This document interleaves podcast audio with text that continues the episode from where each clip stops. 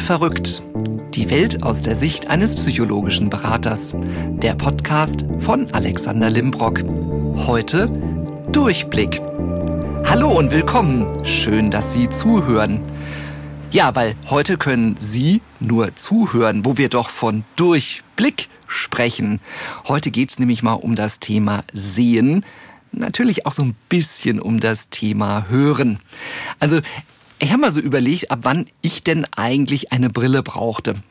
Und ich war echt so ein bisschen unsicher, habe da mal so die alten Fotoalben durchgeschaut und festgestellt, also als ich so acht, neun war, tauchten die ersten Fotos auf mit Brille.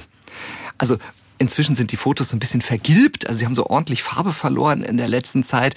Aber da habe ich zum allerersten Mal eine Brille auf. Und ich kann mich dran erinnern, dass das für mich wirklich ganz normal war, zum Augenarzt zu gehen, zum Optiker zu gehen. Am Anfang konnte ich noch nicht so viel mitbestimmen. Da hat dann immer die Mama gesagt, das Kind kriegt die Brille und gut ist. Das kam dann alles erst viel später. Das war beim Friseur übrigens auch nicht anders. Man wurde immer drauf getrimmt, sag dem Friseur, so soll er schneiden. Genau im ganzen kürzer, die Stirn in Fransen, die Ohren halb bedeckt. Und so war das ähnlich dann mit der Brille auch. Ja, und das ist natürlich ein wichtiges Thema, dass wir Durchblick haben. Es ist manchmal auch förderlich, wenn man nicht alles sieht. Ja, gebe ich zu. Also ich habe so 3,25 Dioptrien ungefähr. Und wenn ich die Brille absetze, ist das schon manchmal so, dass ich denke, ach herrlich, alles leicht verschwommen. Das hat auch mal zu einem, zu einer kleinen Anekdote geführt. Das ist viele Jahre her. Ich war in der Schule mit der Schule, mit, mit der Klasse Schwimmen. Und Kontaktlinsen waren damals relativ teuer und konnten sich meine Eltern nicht leisten. Ergo gab es eine Brille und die habe ich dann natürlich abgenommen im Schwimmbad.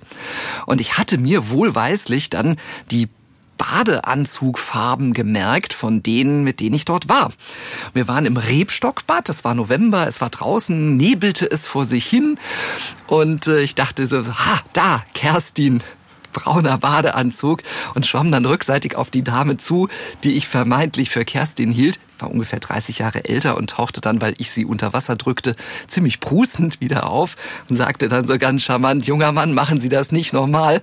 Vielleicht hat sie sich auch gefreut, ich weiß es nicht. Jedenfalls dachte ich so, okay, manchmal kann es schon echt praktisch sein, wenn man dann doch etwas mehr sieht als äh, das, was ich dann manchmal so sehe tatsächlich. Und wir wollen heute mal das Thema Brille, Optik, gutes Hören ein bisschen genauer beleuchten. Und bei mir ist Frank Witwer. Hallo Frank. Hallo Alex, grüß dich. Schön, dass du da bist. Du hast dich gerade schon schwer zurückhalten müssen oh, beim ja. Lachen, ob meiner kleinen peinlichen Anekdote damals. Aber das ist, du trägst ja selber auch eine Brille. Ja. Kennst du das? Kennst du solche Momente, wo man ohne Brille jemanden verwechselt? Also ich darf leider sagen, für viele nein, kenne ich nicht. Meine Werte sind leider mittlerweile zwar etwas höher als früher, aber ich hatte das große Glück, wenn man möchte, also wirklich von Hause aus immer mit der Stärke Null Dioptrien rumrennen zu dürfen. Bis ich in die Ausbildung entsprechend kam, dann hat man tatsächlich eine ganze Vierteldioptrie, also eine Stufe festgestellt in Richtung Kurzsichtigkeit. Natürlich habe ich dann berufsbedingt eine Brille bekommen und diese auch getragen. Es bringt auch eine Verbesserung natürlich auch heute beim Autofahren. Mittlerweile aufgrund meines Alters, die Arme werden langsam länger. Ich befinde mich gerade in dieser Übergangsphase, dass dann beim Lesen der Unterschied etwas größer wird. Ähm, es würde auch noch ohne gehen, aber ich merke auch schon selber, es hilft. Ne? Es hilft. Aber das mit dem Schwimmbad, nein, da darf ich leider sagen, kenne ich so nicht. Kommt da der Begriff der Sehhilfe? tatsächlich einfach die Bedeutung, die es ja ursprünglich auch hat. Es soll uns einfach ja beim Sehen helfen. Korrekt. Du versorgst mich seit vielen Jahren immer mit meinen wirklich schicken Brillen und Thema Gleitsicht da bin ich ja bei dir auch sehr gut aufgehoben. Du hast hier in Frankfurt ein Geschäft an der Friedberger Warte, mhm. Augenoptik, Hörakustik an der Friedberger Warte. Ganz genau. Und ja. da du kümmerst dich also nicht nur ums Sehen, sondern eben auch ums Hören. Wie kam es, dass du Optiker geworden bist? Hast du schon der einstens Ken eine Brille aufgesetzt oder Playmobil-Figuren eine angemalt. Wie kam das? Also ehrlich gesagt eine ganz witzige Geschichte. Ich wollte immer in den Fußstapfen meines Vaters treten, der seines Zeitens Fahrlehrer war. Und ähm, war für mich eigentlich von vornherein festgestanden, dass die Fahrlehrerausbildung gemacht wird. Ähm, Im Vergleich von meinem Vater hat sich aber in der Zwischenzeit dann eben die Zulassung geändert und es hieß, wenn du eine Fahrlehrerausbildung machen möchtest, kannst du gerne tun. Du musst aber im Vorfeld irgendeine abgeschlossene Berufsausbildung nachweisen. Mhm. Sei es jetzt wirklich mal als Beispiel Bankkaufmann oder, oder, oder. Ähm, da hieß es also, also gut, wir müssen also einen Umweg in Kauf nehmen. Dann hieß es halt weiter, was ist denn interessant für dich? Auch hier ähm, hat zum Glück das Berufsausbildungszentrum etwas äh, Hilfestellung gegeben und auf ein paar Umwegen äh, hat man dann gesehen, ah, die Stelle eines Optikers war also frei, die Ausbildungsstelle. Mhm. War erst mal gar nicht meine Intention, aber habe mich mal beworben, habe dann ein entsprechendes Praktikum dort auch geabsolviert. Fand ich dann doch spontan sehr interessant, weil es ist ein handwerklicher Beruf, was ich ja doch gerne mache. So komme ein bisschen vom Modellbau und die Brille so zusammenbauen, ist ja so ähnliche Tätigkeit. Und habe dann mit der Ausbildung eigentlich erst den Beruf wirklich, ja, fast schon ein bisschen lieben gelernt, muss man mhm. schon sagen. Und dann war für mich das eigentlich klar, nee, ich bleibe hier. Ja. Das hat mir also gefallen. Ja. hast du ja dann auch den Meister gemacht. Ja. Entsprechend. Und dann kam der Hörgeräteakustiker dazu oder der Hörakustiker. Wie heißt es richtig? Äh, ganz offiziell heißt es heute eigentlich Hörsystemakustiker, Hörsysteme. Okay. Ähm, ja, Hörakustik, einfach ja. abgekürzt, umgangssprachlich. Und ich denke aber, umgangssprachlich bleibt einfach der Hörgeräteakustiker im Folge drin hängen. Das wird sich nicht so schnell ändern. Ja, ja das sind so, wenn die Begrifflichkeiten sich ändern, ja. dauert immer ein bisschen, bis wir das tatsächlich auch verinnerlicht haben, dass es dann jetzt doch anders heißt. Zum Thema Hören kommen wir ja auf jeden Fall nachher auch spannendes Thema. Wir hatten es gerade schon mal so im Vorfeld über das, diese, dieses Wort Brille. Ja. ja. Sehhilfe kann man erklären. Ja, klar, es ist eine Hilfe, damit man besser sieht. Wie kam es zu dem Begriff Brille? Ja, Brille ist ähm, tatsächlich ganz witzig. Ähm, wie es eben noch nicht möglich war, Brillengläser zu schleifen, hat man sich, ähm, ja, ich sag mal, ein paar Steine aus der Natur bedient, wo man auch durchgucken konnte und hat diesen eben bearbeitet. Und man nahm halt ganz früher als erstes den Beryl. Und dadurch hat sich dann das hm. Wort Brille tatsächlich ja. irgendwann entwickelt. Ja, Wahnsinn. Da sind wir also die, die Herkunft ist tatsächlich über diesen, diesen Stein, dieses, mhm. ist ein Edelstein wahrscheinlich Richtig, oder so. Ja, Edelstein oder irgendwie sowas in dem Dreh. Weil ich musste tatsächlich vorhin dran denken an den Film Der Name der Rose, wo ja der, ähm, der Sean Connery dann auch diese, diese Gläser, diese dicken Gläser vor seine Augen hält, um diese Schriften zu sehen. Und das sieht ja vermutlich ähnlich aus wie so ein geschliffener Edelstein. Und ah, spannend, man macht sich da im ja. Alltag so überhaupt keine Gedanken drüber, wo solche Begriffe eigentlich wirklich herkommen. Ja, man hat sich diese Steine einfach dann tatsächlich vorgehalten. So eine Halterung, sage ich mal, ja. mit der Brillenfassung, wie wir es heute haben, ja. gab es da noch nicht. Später hat man dann irgendwann mit dem Monokel, das ist dann vielleicht eher bekannt. Ja, stimmt. Hat noch ein bisschen gedauert, aber ich bin froh, dass wir heute Brille tragen und nicht uns die Steine vorhalten müssen. Gott sei Dank. Also ich glaube, das wäre auch relativ schwer, wenn man so, so die geschliffenen Steine noch auf der Nase hätte. Und das würde, glaube ich, an den Ohren doch auch ganz schön ziehen dann im mhm. Endeffekt.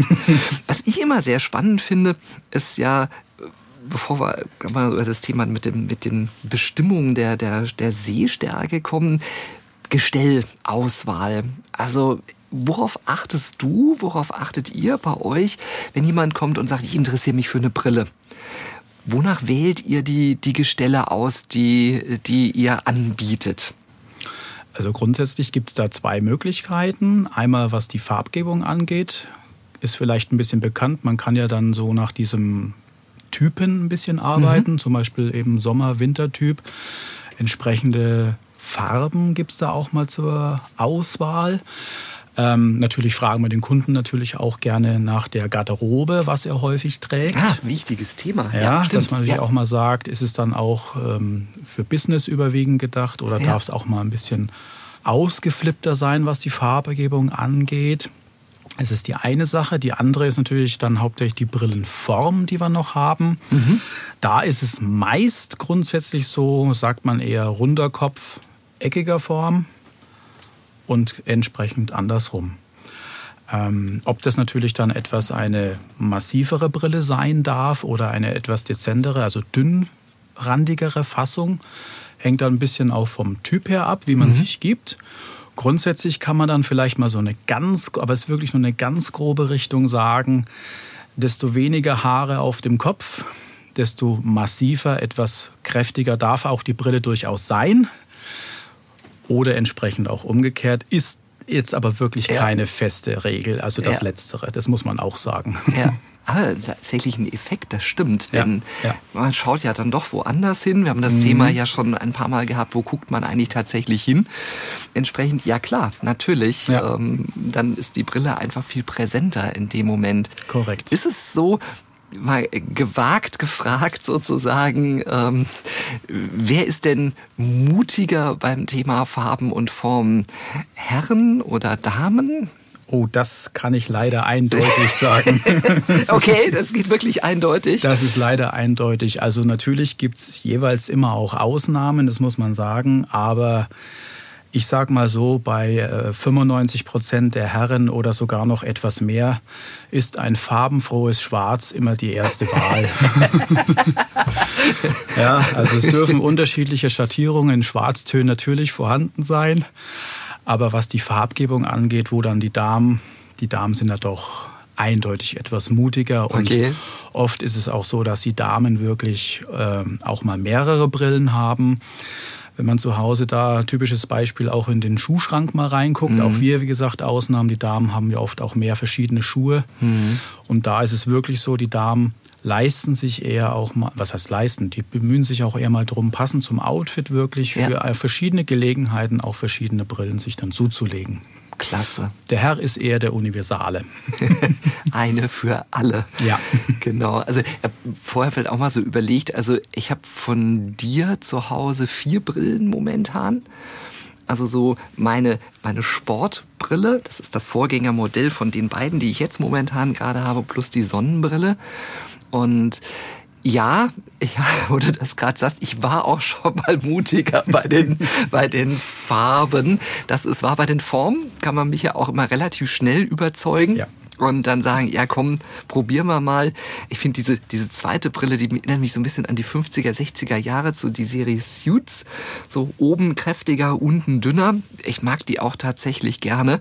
Ich mag alle Brillen wirklich gerne. Hab jetzt aber auch festgestellt in der, in der Corona-Pandemie, dass wirklich so dieses Thema ähm, Kompatibilität mit der Maske durchaus auch ein Thema geworden ist. Wo atmet man sich den Blindflug genug oder wo geht es halt dann tatsächlich auch doch so ein bisschen besser? Da kann ich dazu sagen, ähm, zwecks der Auflage, es gibt ja zwei verschiedene, grundverschiedene Fassungstypen. Das eine ist die Metall, das andere ist die Kunststoffbrille. Bei den Kunststoffbrillen ist es meistens so, dass die natürlich direkt auf der Nase aufliegt. Diese Auflagetechnik ist dann in die Brille eingearbeitet. Mhm. Da muss man tatsächlich im Vorfeld auch gucken, dass das schön aufliegt. Entsprechend dichtet es natürlich auch etwas besser ab, mhm. was leider bei derzeitiger Bedingung mit der Maske eben etwas schlechter ist, weil die mhm. Zirkulation schlechter ist. Okay. Und dadurch, wenn es beschlägt, nicht mehr so schnell weggeht. Ja. Bei der Metallbrille im Moment etwas besser tatsächlich. Etwas besser, ja. Soll aber hoffentlich nicht von Dauer sein. Das hoffe ich auch, das stimmt. Jetzt, du machst ja auch diese, diese Bestimmung praktisch die, äh, die Dioptrienbestimmung, da haben wir ja, ja. gerade wieder, also die, die Sehstärken oder Sehschwächenbestimmung, wie auch immer das dann richtig heißt. Ja, Sehstärken. Sehstärken schon, ne? Ja, ja. Die Sehschwäche ist ja das, was man dann eigentlich im Prinzip hat. Korrekt. Sagen. Genau, also die Sehstärken. Und da habe ich immer so ein bisschen das Gefühl, da hat sich so im Vergleich zu den letzten 30 Jahren gar nicht so viel verändert. Man darf nach wie vor die Zahlen- und Buchstabenreihen ablesen. Die immer kleiner werden mit der Zeit und ein rotes und ein grünes Licht kannte ich noch von meinem alten Augenarzt und ähm, das ist bei dir auch so. Also dieses Zahlenlesen. Korrekt, also da ist leider nicht viel anders. Äh, es gibt bestimmte, ich sag mal, gesetzliche Bestimmungen, wenn wir jetzt mal von einem Führerschein-Sehtest sprechen. Ja. Da gibt es genormte Sonderzeichen. Es ist aber jetzt nicht der Alltag. Ansonsten ist es tatsächlich bei Zahlen und Buchstaben geblieben, die entsprechend immer kleiner werden. Eine kleine Innovation gab es jetzt schon in den letzten paar Jahren, nämlich eine sogenannte dreidimensionale Refraktion. Mhm. Das gibt es tatsächlich. Man sieht dann drei Reihen. Und da ist es tatsächlich so, dass man die obere Reihe mit dem rechten Auge sieht, die untere Reihe mit dem linken und die mittlere wird mit beiden Augen zu sehen Ach, sein. Spannend. Die Technik ist so ein bisschen aus dem 3D-Kino übernommen worden. Man bekommt dann also noch so eine spezielle Polfilterbrille, nennt sich das, drüber. Mhm. Und der Vorteil ist halt so ein bisschen, aber da scheiden sich auch die Geister und muss fairerweise sagen, ich habe da noch nicht so viel Erfahrung. Aber das Positive ist einfach, dass man immer mit beiden Augen gucken kann und mhm. ein Auge nicht klassisch abgedeckt wird und dann wieder aufgedeckt werden muss. Dann ist immer der Verdunklung angepasst. Da muss man wieder ein bisschen warten, bis man wieder heller, dass man wieder sehen kann. Ähm, das ist schon von Vorteil. Da arbeite ich mich gerade ein bisschen ein, obwohl es schon ein paar Jahre auf dem Markt ist. Mhm. Aber das wird. Aber ansonsten oft wird es natürlich immer noch klassisch gemacht, korrekt. Ja, also dieses, man kommt ja auch nicht so oft zum Sehtest, dass man das auswendig lernen könnte, natürlich. was da draufsteht und dann am Ende schon von vornherein weiß, ach, jetzt kommt gleich 3, 7, U, G, H, wie auch immer. Aber übers Lachen, ich habe da schon ein paar, also die sind, haben fotografisches Gedächtnis. Und pro Größe gibt es dann schon verschiedene Zeilen auch. Also ja. ich habe schon den Vorteil, die Zeilen in der entsprechenden Größe auch zu tauschen und ja. zu zufällig darzustellen. Ah. Bei manchen muss man das schon machen, ist aber sehr selten. Ja, dass sich jemand das wirklich so merkt. Ja. Also so drei und acht finde ich ist immer ab einer bestimmten Größe schwierig dann zu unterscheiden oder ob es ein G oder eine sechs ist. Das sind finde ich immer so die kleinen Feinheiten, die man dann versucht noch so rauszukitzeln. Ähm, wie ist es dir als auf der anderen Seite des Geräts sitzender lieber, dass jemand sagt, kann ich nicht erkennen oder dass jemand sagt, ich rate jetzt mal? Also tatsächlich ist ähm, das Raten mir tatsächlich ein bisschen lieber, ah, okay. weil ähm, die meisten Teste, wenn es jetzt nicht dieser spezielle Normtest ist, auch so ein bisschen auf das Raten mit ausgelegt ist, mhm. weil man schon gewisse Konturen von verschiedenen Zahlen noch besser unterscheiden kann. Also jetzt Beispiel die 8, die 6, die 5, die 3, mhm. wie schon gesagt von dir, ist relativ ähnlich dann dargestellt.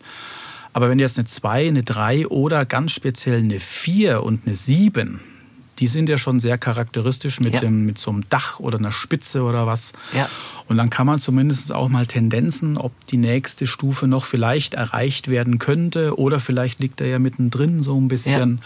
Also ein bisschen raten darf gern dabei sein. Spannend, gut ja. zu wissen. Wenn es dann demnächst mal wieder soweit ist, dann darf ich also munter vor mich hinraten. Mhm. Jetzt habt ihr ja bei euch im Geschäft vieles an Brillengestellen auch zur Auswahl. Beobachtest du so über die Jahre hinweg, dass es auch hier Trends gibt, wo man sagt, der Trend geht jetzt zur bunten Brille oder ich habe bei dir gesehen, es gibt Brillen, wo man die Bügel tauschen kann, zum Beispiel in verschiedenen Farben. Gibt es sowas bei euch auch? So modische Trends? Oh ja, also, oh ja, sehr viel sogar. okay. Also, das sind wir wirklich dem Trend immer unterlegen. Ob jetzt im positiven oder negativen Sinne, darf sich da jeder für sich entscheiden. Ähm, ich versuche natürlich äh, vom Klientel her, was wir jetzt in den Laden reinbekommen, schon so ein bisschen so, was ein bisschen zeitlos über die ganzen Jahre immer getragen wird. Ja. Aber natürlich haben wir auch Trends, denen wir uns nicht entziehen können. Zum Beispiel im Moment ist es so wirklich, ganz kleine Brillen mit ganz kleinen Scheiben, also kleinen Formen, ist im Moment sehr schwer zu bekommen. Im Moment ist es immer noch mhm. etwas größer, aber auch nicht wieder etwas übergroß. Hat man tatsächlich vor ein paar Jahren noch getragen. Mhm. Kann man wirklich so sagen, dass man fast Sonnenbrillen genommen hat, die Gläser rausgenommen hat und die dann den Alltag ja. quasi so getragen hat. Ja. Ähm, das wechselt auch immer ein bisschen durch, natürlich. Ja. Ähm, farbige Trends mal so, mal so. Da hängen wir sehr stark wirklich von den Modeschöpfern ja. so ein bisschen ab, was da so ein bisschen dazu passt. Da richten sich auch die Brillendesigner dazu. Ja. Ausgenommen natürlich die Herren etwas. Ähm, die sind immer mit farbenfrohen Schwarz, wie wir schon genau. gesagt haben. Ein bisschen begnügsam oder ja, einen dezenten ja. Grau. Also ich erinnere mich so an diese, diese riesig großen Sonnenbrillen, die dann so ganz rund auch waren, die mich ja. immer so ein bisschen an Puck die Stubenfliege erinnert haben, wo dann so einfach so komplett auch ein Teil, ein Drittel des Gesichts einfach auch bedeckt war. Die war ja eine Zeit lang mal extrem modern. Korrekt, das war dann vor ein paar Jahren wirklich. Ja. Ein krasses Gegenteil dazu kann man jetzt sagen, ein bisschen weiter zurück in der Geschichte, wenn wir jetzt mal bei den Beatles sind im Zeitalter ja. oder kurz danach, John Lennon. Ja. Trage immer relativ gerne eine sehr kleine modische Sonnenbrille, ja. hat man ja oft im Kopf da. Ja. Was jetzt vom Sonnenschutz her eigentlich es ehrlich sein darf, Blödsinn ist, aber es, es, sind dann auch wirklich immer die Prominenz, die auch teilweise solche Trends auch vorgeben. Mhm. Und wenn dann, wenn man dann aufspringt, kommt entsprechend immer auch ein Trend oder auch eine entsprechend weitere Fassungslinie raus. Was vorhin schon noch angesprochen worden ist mit dem Bügelwechseln, mhm. das ist eigentlich äh, ständig im Programm, muss man sagen. Da ist es wieder so, dass man natürlich mit dem Bügeln sehr gut farblich spielen kann. Mhm. Wird oft gemacht ein sehr farblich neutrales Mittelteil der ja. Fassung genommen. Jetzt sei es schwarz, grau, braun, irgendwas in der Richtung. Aber dann natürlich mit dem Bügeln sehr viel gespielt werden kann. Man kann sie dann sowohl neutral halten mit einem dünnen, schwarzen, durchsichtigen Bügel auch oder eben dann auch farblich mal ein bisschen spielen. Das hast du gerade einen, einen, im Nebensatz gesagt, so beim Thema Sonnenbrille. Mhm. Äh, aus sonnenbrillentechnischer Sicht war John Lennons Sonnenbrille natürlich eigentlich Quatsch, weil ja. zu klein. Ja. Also eine Sonnenbrille sollte auch eine bestimmte Größe haben, richtig? Ja, also natürlich sollte man gucken, dass dann entsprechend viel vom Gesichtsfeld abgedeckt wird. Ja. Die darf dann auch eine gewisse Größe, die wir bei den normalen weißen Brillen, also ohne farbliche Tönung irgendwas hat, äh, übersteigen von ja. der Größe her. Ja. Ähm, dass wir eben den Sonnenschutz auch da haben. Seitlich bei den Bügeln auch ein bisschen achten. Vielleicht, die sind oft auch sehr breiter bei Sonnenbrillen, dass dadurch auch ein bisschen Sonnenschutz geboten ist.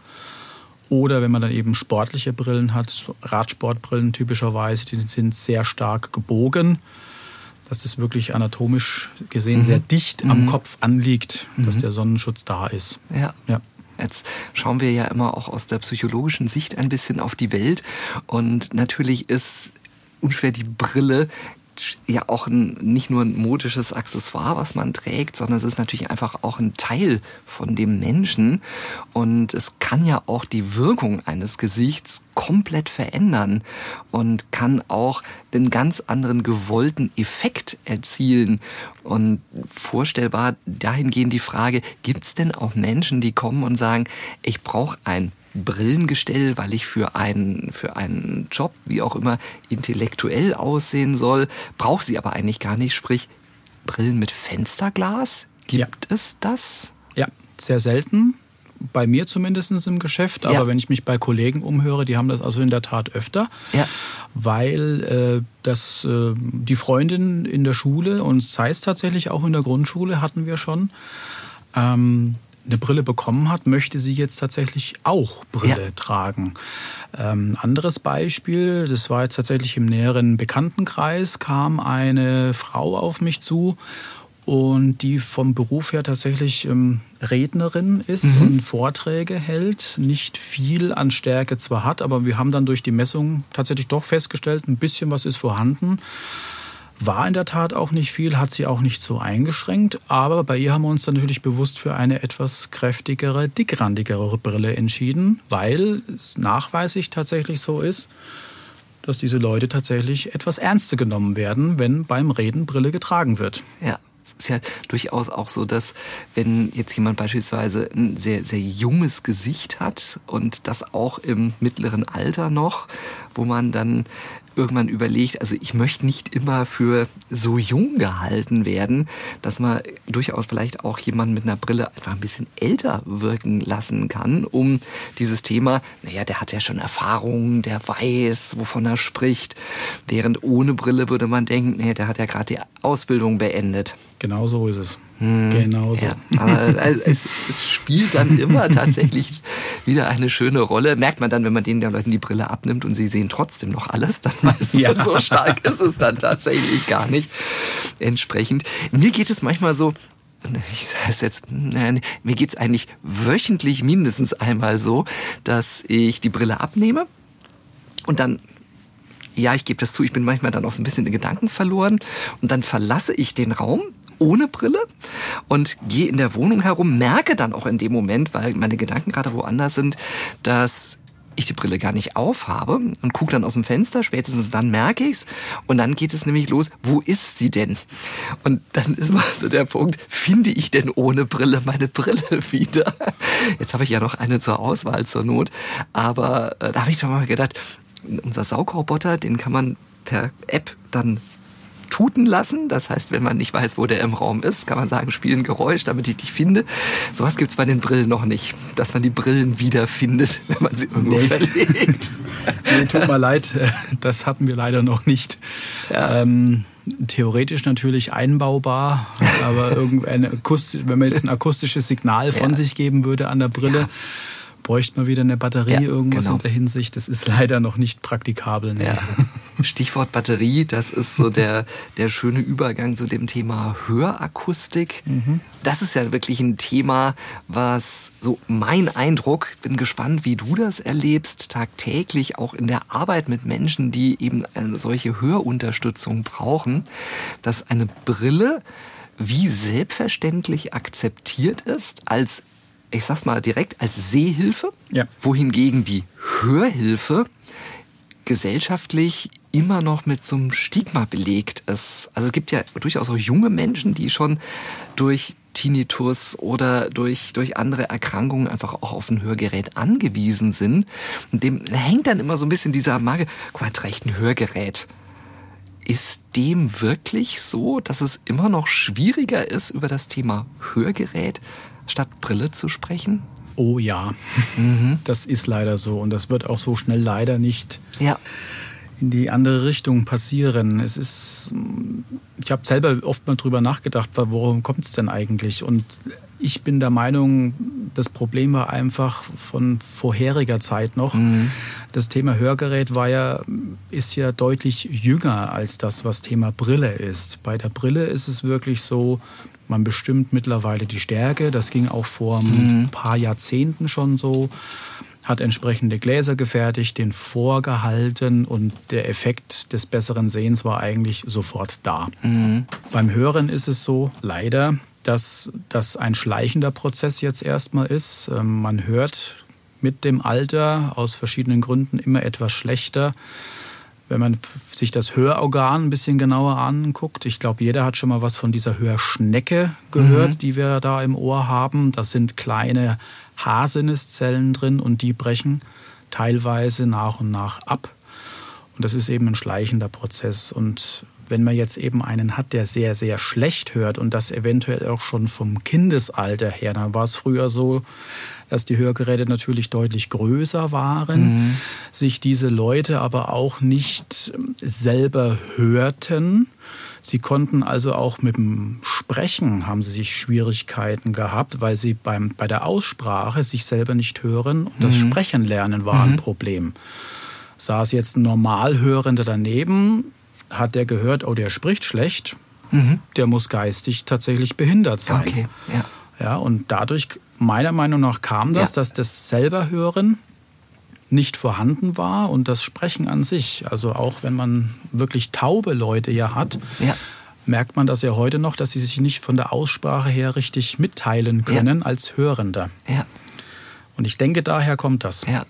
Und das, wie du sagst, die Geräte waren ja früher auch deutlich größer. Ja. Also ich kenne das auch gut so hinter den Ohren, wo das die halbe Ohrmuschel dann einfach auch umschlossen war. Und ich habe im Vorfeld auch drüber nachgedacht, wie ich denn darauf reagieren würde, wenn du jetzt eines Tages zu mir sagst, Alexander, Alexander, deine Brille ist fertig. Was? und du würdest dann zu mir kommen und sagen, wir sollten mal über ein Hörgerät nachdenken.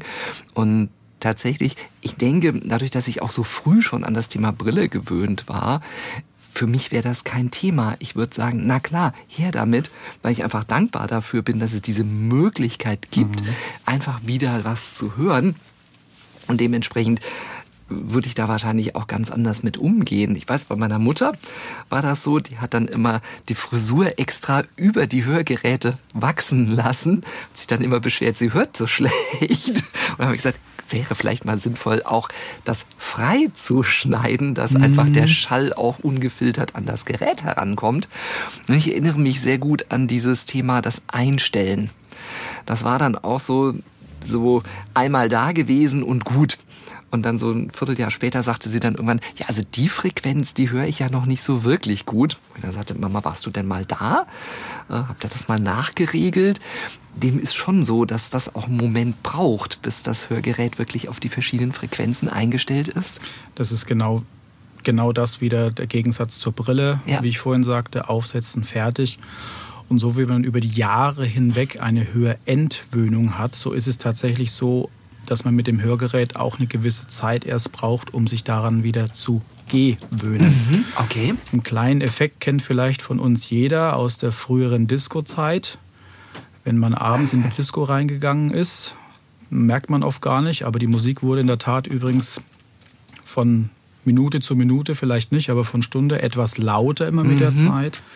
Man ist abends nach Hause gefahren, hat das Radio entsprechend noch ein bisschen aufgedreht am nächsten Morgen ins Auto reinsetzen und man denkt, oh Gott, warum brüllt der Radio so? Ja. Also auch das ist in einer kurzen Zeit eine Hörgewöhnung, ja. bis man sich das aber wieder zurückerarbeitet mit einem Hörgerät tatsächlich im Alltag versucht man ja zumindest diese lange Zeit der Entwöhnung in eine kurze Zeit reinzupacken, beispielsweise meist so in sechs bis acht Wochen, okay. dass man das wirklich nicht von vornherein Gas gibt, aber langsam wieder auch hier die Lautstärke etwas nach oben dreht.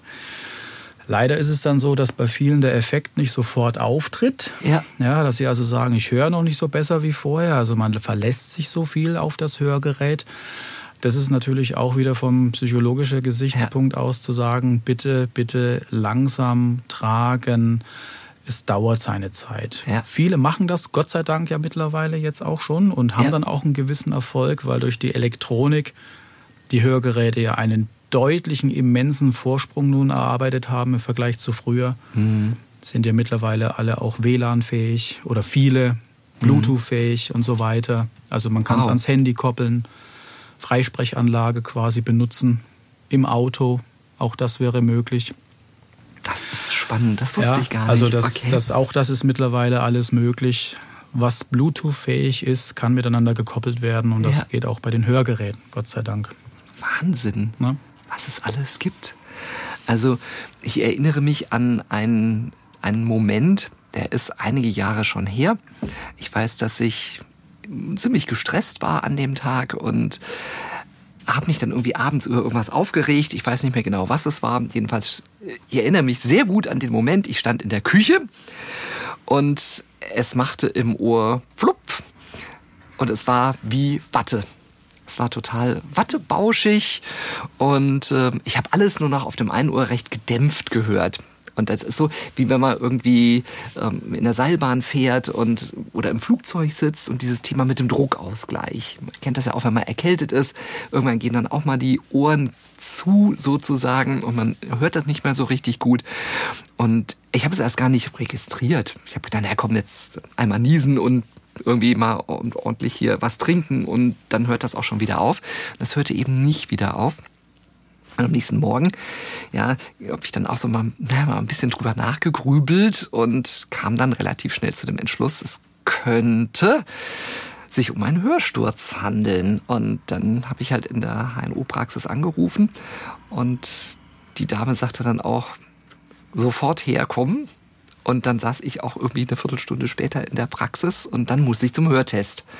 Und ich fand diesen Hörtest extrem schwierig. Einfach dieses, wann höre ich etwas und wann nicht.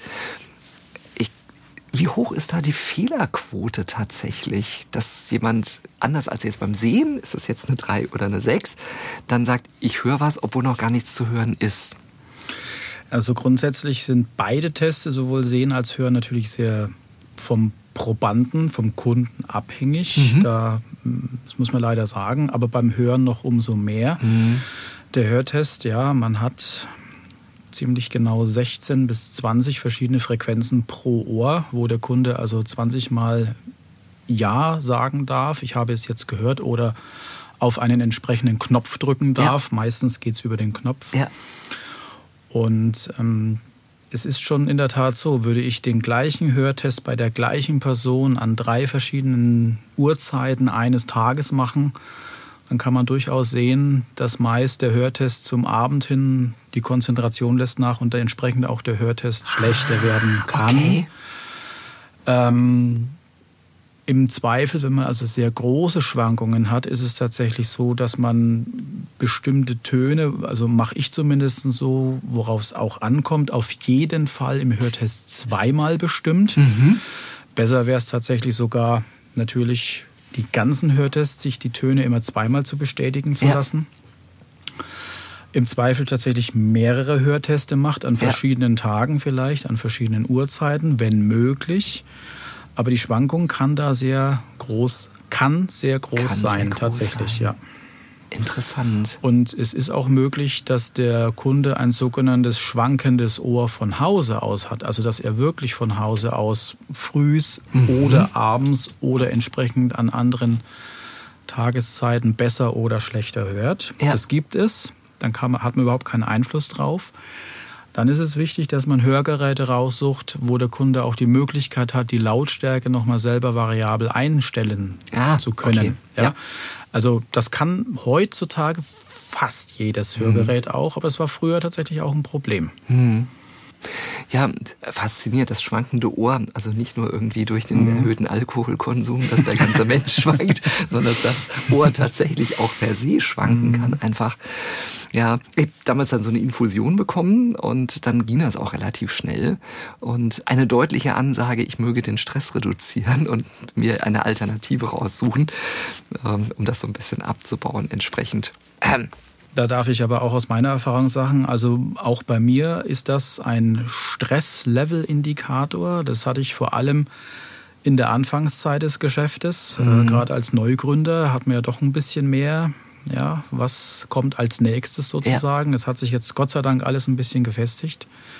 Solche, bei mir war es oft immer so ein Mini-Hörsturz. Also ich habe dann gemerkt, erst nichts hören, dann ein etwas lauterer Pfeifton, der dann Mai oft nach zehn Sekunden wieder hm. gegangen ist. Mhm. Und dann hatte ich gemerkt, das war jetzt zu viel. Also bitte etwas langsamer. Das ist bei mir eindeutiger Stresslevel-Indikator. Wenn der Ton nicht weggeht, ja. bitte Ohrenarzt. Aber ja. nicht gehen, rennen. Sofort, so schnell wie ja. möglich. Ähnlich wie eben auch wirklich bei Herzinfarkt, Schlaganfall. Genau. Je früher man gegensteuern kann, umso besser ist es dann im Ganz Endeffekt genau. auch. Du hast gerade gesagt, Stichwort Neugründung. Du hast ja auch eine, eine, wie ich finde, ganz tolle Dienstleistung zusätzlich im Angebot, weil dich kann man ja nicht nur im, im, im Geschäft besuchen, sondern du bist auch mobil und damit auch nicht gemeint einfach so, dass du durch die Gegend rumfährst und hier ins Studio fährst, sondern tatsächlich auch mobil mit dem Thema Optik. Und Hörgeräteakustik auch? Ja, also eingeschränkt wäre es sogar möglich mit der Hörakustik, aber ähm, tatsächlich kaum ich aus der Richtung, bevor das Ladengeschäft aufgemacht worden ist, dass ich rein mobil unterwegs war mit der ja. Augenoptik die Geräte etwas spezialisiert mir zugelegt habe. Ja. Natürlich müssen ja mobil mitzunehmen sein, das ist aber alles möglich. Ähm, was die Sehzeichen, also man muss ja irgendwo trotzdem drauf gucken, ne? genau. ne? wie gut kann man das äh, jetzt eben gucken. Ähm, ist jetzt dank verschiedener Tablet-Varianten, die wir ja auf dem Markt haben, jetzt nicht das große Thema mehr. Ja.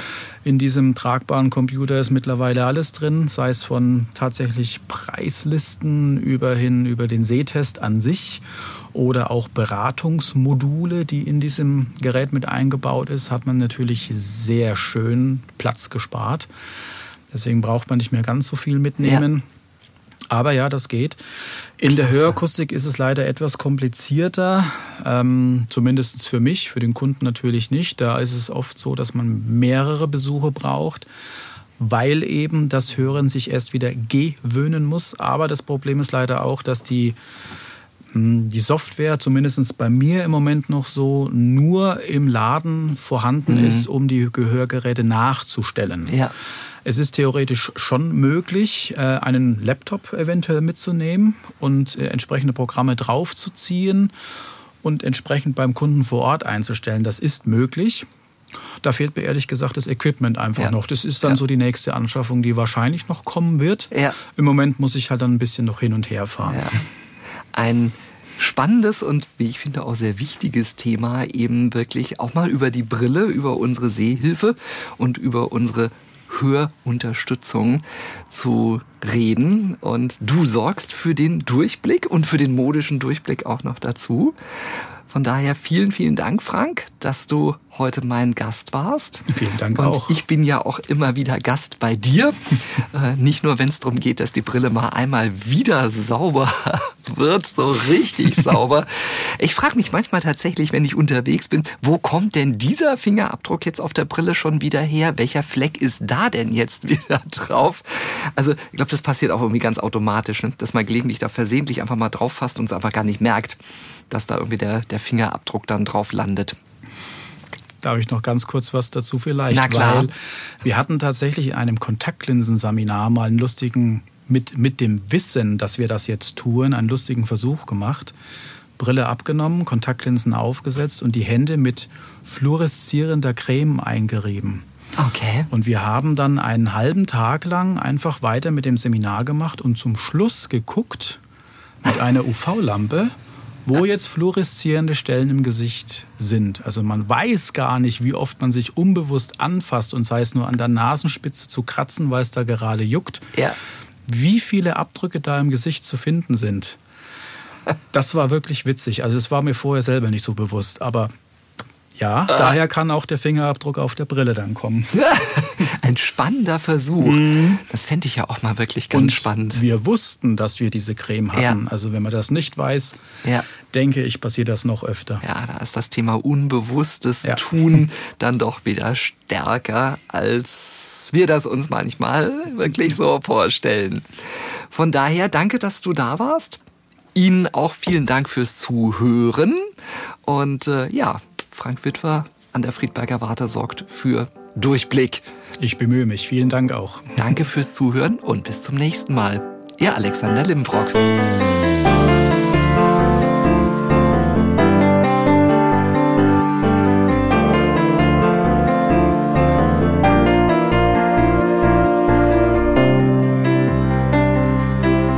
Musik komponiert und programmiert von Simon Schepp. Aufnahme und Ton Daniel Cohn.